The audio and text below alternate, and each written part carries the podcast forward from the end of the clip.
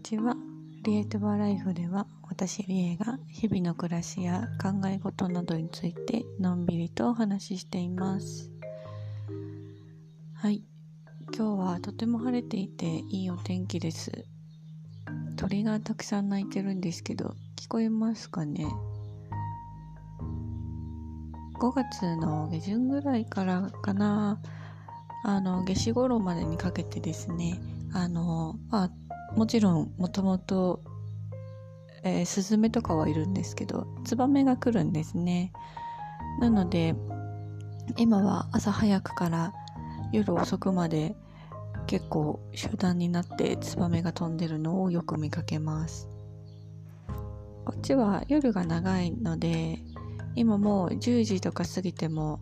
まだほの明るい感じほの明るいっていうかまあ青空は見えるみたいな感じなのでうんそういう何て言うんですかね。ちょっと日が落ちかけの感じの空の上にツバメが飛んでるのとかを見ると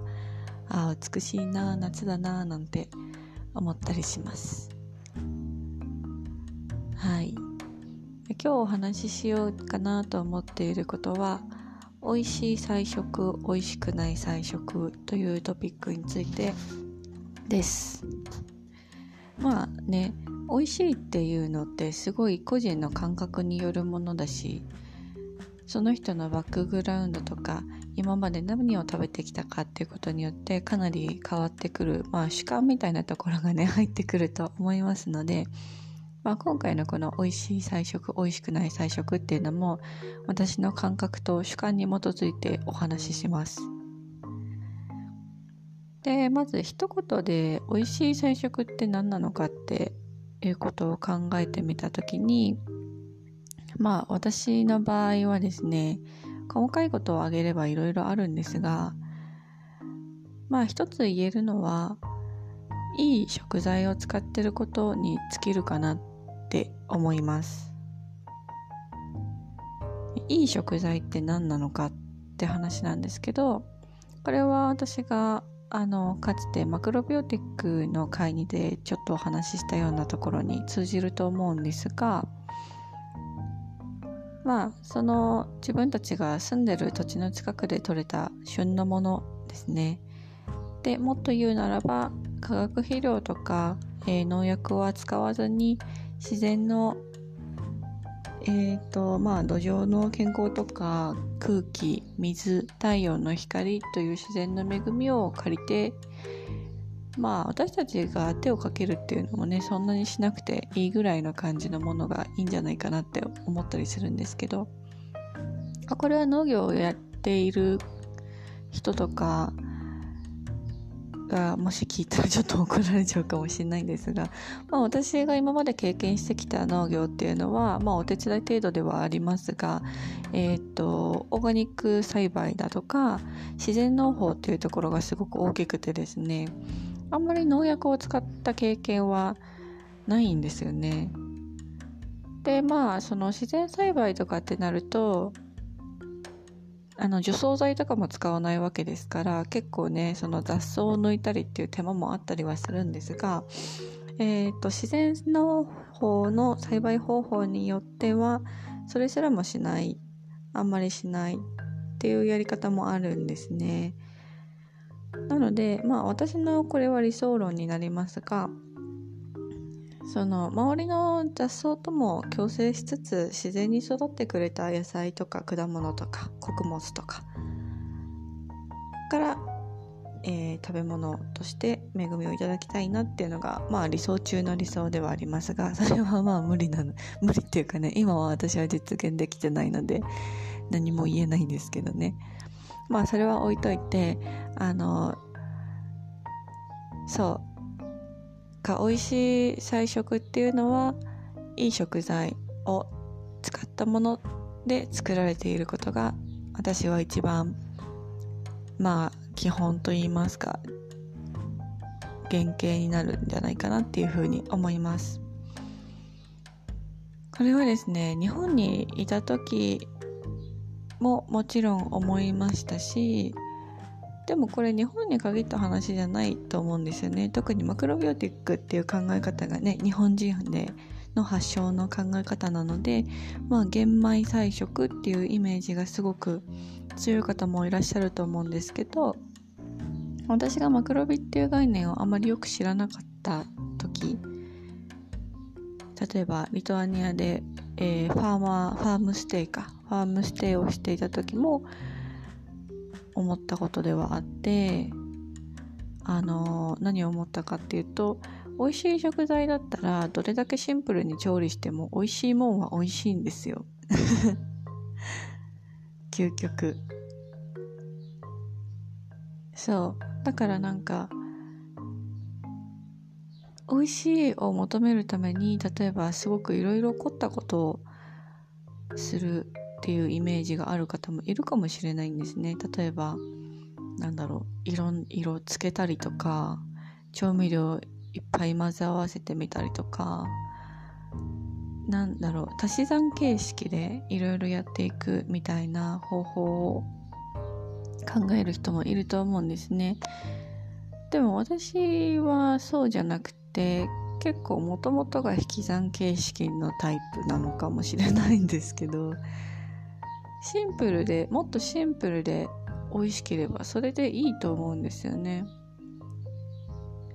だって持ってる食材の味が美味しいんだもん。それを活かせばいいじゃないですか。って私は思うんですよ。でとりわけ、まあ、私が菜食ってここで言ってるのは自分が菜食だからなんですけどそれは動物由来の食材が入っていても同じだと思うんですよね。まあ動物食材動物食材、ま、動物の場合は命をいただくわけですけどもその前の段階育てている段階っていうところもすごく重要だなと思っていてやっぱり今の現代畜産業だったらまあ普通の植物の農法とやっぱり似ているところがあってすごく化学成分の入った、えー、植物からできた肥料あ飼料か食べ物の餌ですね餌だとかまあ栄養剤とかあるわけですよね。でもっと言うとその育てている環境っていうところにも目を向けるべきであると思っていて狭い牛舎とか畜舎でぎゅうぎゅう詰めになって育てられてる子たちじゃなくってちゃんと広々と生き物の尊厳を、えー、保障された状態で育っている子たち。からまあうん命をいただくっていうかね。私はあんまりそれはそれ自体賛成できないので あんまりなんか言いたくないんですけど。うん。でも例えばさあのコミュニティの中で牛を飼っていますとかコミュニ,、まあ、コミュニティじゃなくて家族単位でもいいんだけどなんか鳥を育ててますとか。で毎日、えー、例えば卵をいただいてますとか牛さんとかにはなんか農業を手伝ってもらってますとかそういうことがあった上で最後に命を絶たなければいけなくなってしまった状態例えばもう働けなくてとかでもお世話できなくてとかそういう状態になった時に初めて命をいただくっていう行為があっていいと思うんですね。そういう状況にない場合でもまあ狩猟とかだってそうだと思うんですよ。なんか今駆除とかいろいろね鹿とかイノシシとかありますけどなんかそういううんまあこれもね元をたどればなんか結局人間が生態系を壊したからじゃないかって私は思っちゃうんですがうんねなんかこういう話はいろいろ言い始めたらキリがないのでやめますけどもなんかねそうどういう形であれやっぱり自然の循環の中に生まれる恵みっていうものを上手にいただくのがいいと思うんですよね。で美味しい食べ物美味しい料理美味しい菜食っていうのもそこにつながってると私は考えています。まあマクロビ的な考えって言ったらそうですけどねでもう一つ、えっとまあ、菜食の話がしたいので 菜食にフォーカスを置きますが旬っていうところもすごく大切だと思っていますだからあの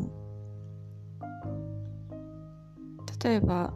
菜食だから野菜何でも食べればいいとかそういう問題ではないかなと私は思っていてやっぱり旬っていうのは植物がその1年のサイクルの中で最も栄養を蓄えられる時期で最も成長できる時期っていうことだと思うんですねだから旬の食べ物をいただくっていうのは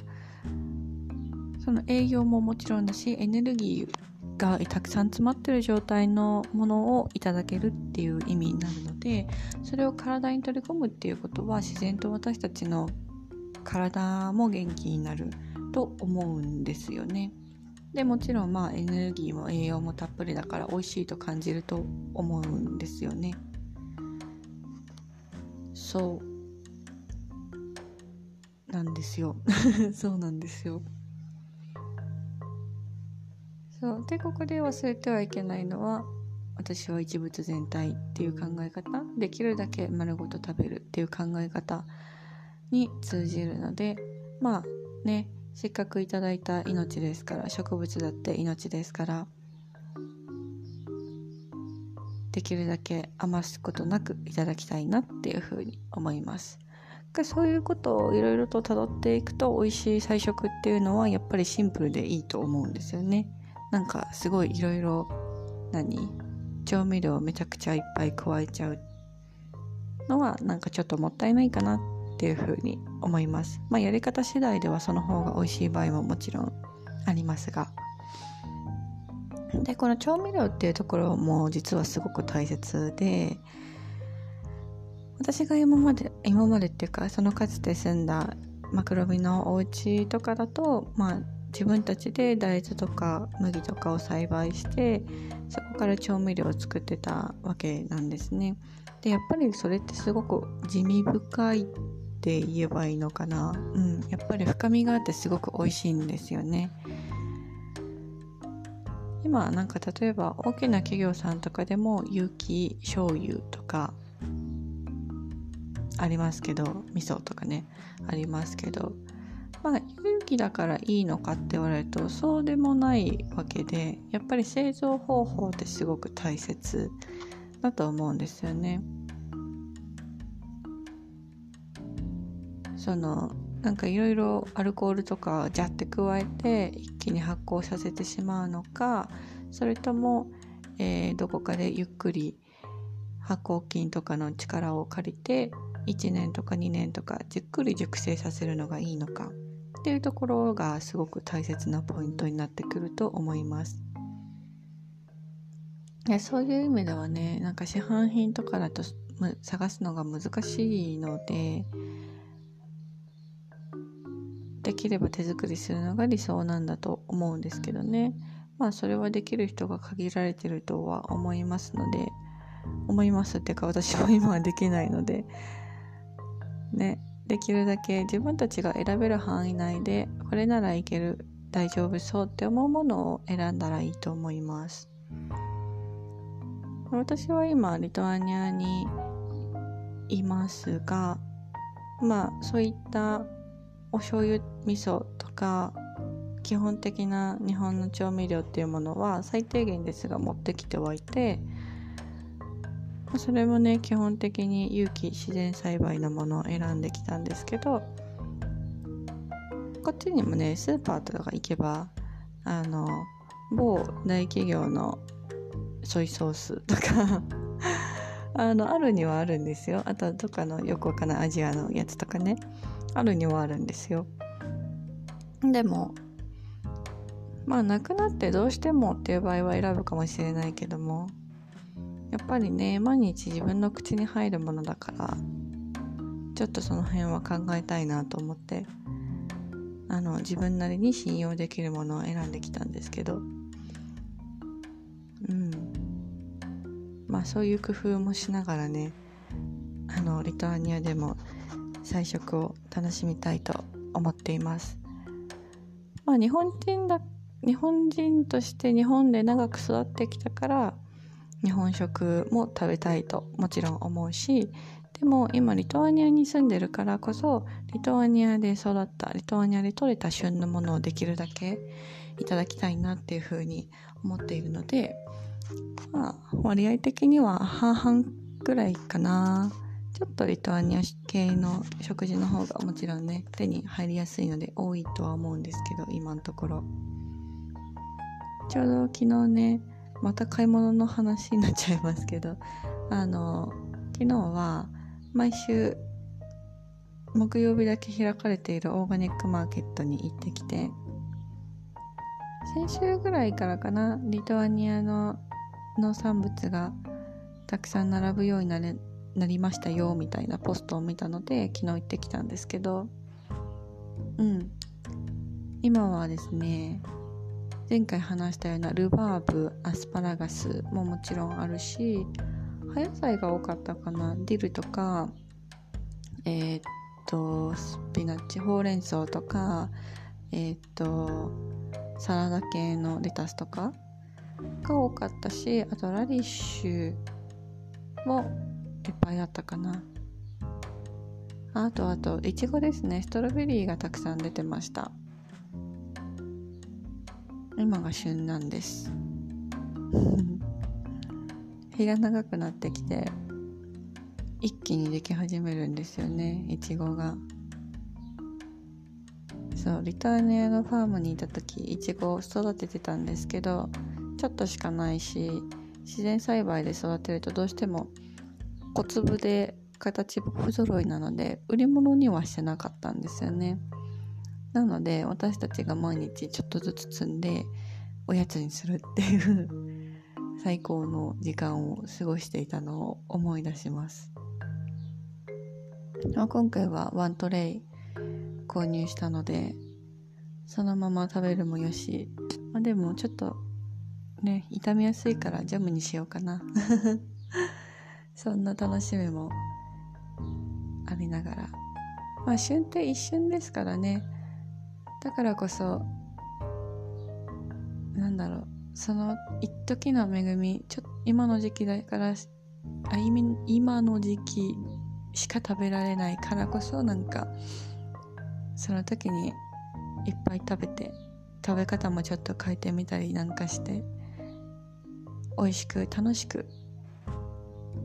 いただくのが一番いいんじゃないかなっていうふうに思っています。